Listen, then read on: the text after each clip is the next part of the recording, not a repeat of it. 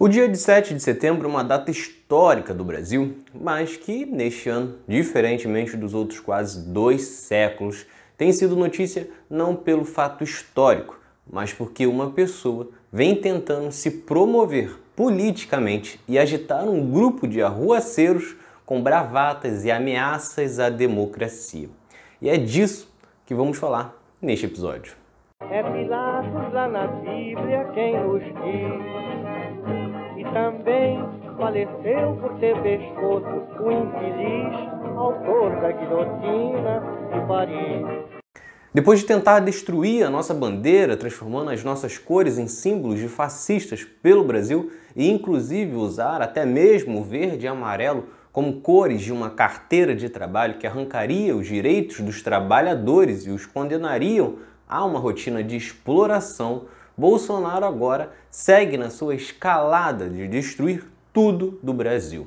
Vale lembrar que estamos falando de um suposto patriota que bate continência para a bandeira dos Estados Unidos, que bajulava Trump e que entregava nossas riquezas para empresas estrangeiras, entregava e entrega. Portanto, nenhuma novidade. Mas ainda assim, chama a atenção com muitos brasileiros que se dizem também patriotas e que amam o Brasil ainda não enxergam isso. Um fato que fica escancarado mais uma vez nesta proximidade da terça-feira, 7 de setembro. Uma data que era para ser celebrada pela independência do Brasil, um feito histórico que hoje virou data de propaganda política de Bolsonaro. Ninguém fala sobre a independência do Brasil, ninguém fala dos problemas existentes hoje, como a gasolina cara, a fome e o desemprego. Tudo gira em torno dos convites do presidente para uma desordem e de um rompimento com a Constituição e a democracia.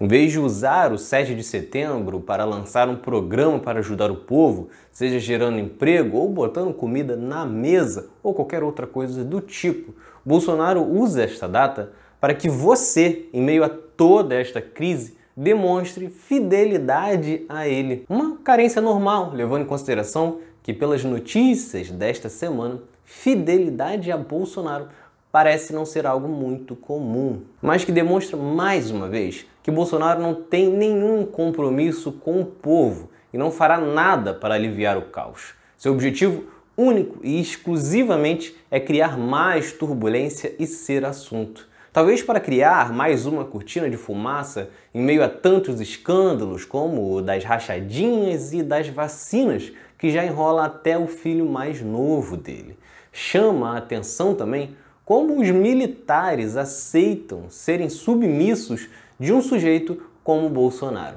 E aqui não estamos falando de nenhuma quebra de hierarquia.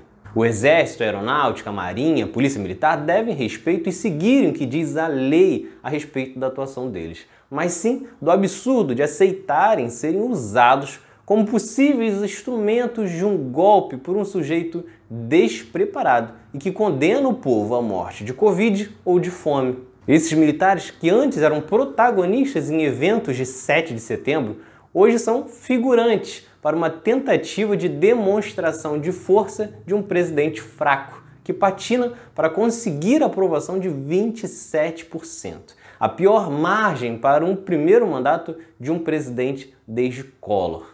É fácil compreender o porquê a alta cúpula militar aceita ser utilizada para uso pessoal de Bolsonaro. Afinal, tem militar de alta patente ganhando até 260 mil reais por mês para servir os interesses de Bolsonaro. Mas você que não faz parte dessa mamata, você que não está levando nada com isso e está sofrendo para pagar a gasolina, a carne, o gás, o arroz e o feijão, compactuar com esta tragédia nacional é jogar contra o país. Falaram tanto de uma esquerda destruindo o Brasil, mas tem sido esta direita liberal misturada com este conservadorismo que apaga todos os símbolos do país apenas por mais poder. Agora é aguardar até quando as bravatas de Bolsonaro, com ameaças a ministros do STF, ao Congresso, à urna eletrônica, aos governadores, à democracia, à Constituição e todo o resto, ainda é capaz de mobilizar sua parcela de apoiadores fora das redes, onde não tem máquinas de disparos de textos e nem redes de fake news funcionando. Mas é isso. Saudade de quando no feriado de 7 de setembro a nossa única preocupação era se ia chover e se ia dar para fazer aquele churrasco com a família ou com os amigos. Hoje em dia, a gente fica naquela expectativa de se vai ter um golpe dentro do golpe ou não. Se vocês gostaram, curtam, se inscrevam para não perder nenhum episódio do outro lado da história. Acompanhe a gente também nas redes sociais, estamos no Instagram, no Twitter, no Facebook, além do nosso podcast que está espalhado por todas as plataformas de áudio. Ah, e todas as fontes utilizadas neste episódio estão no nosso site, outroladodahistoria.com.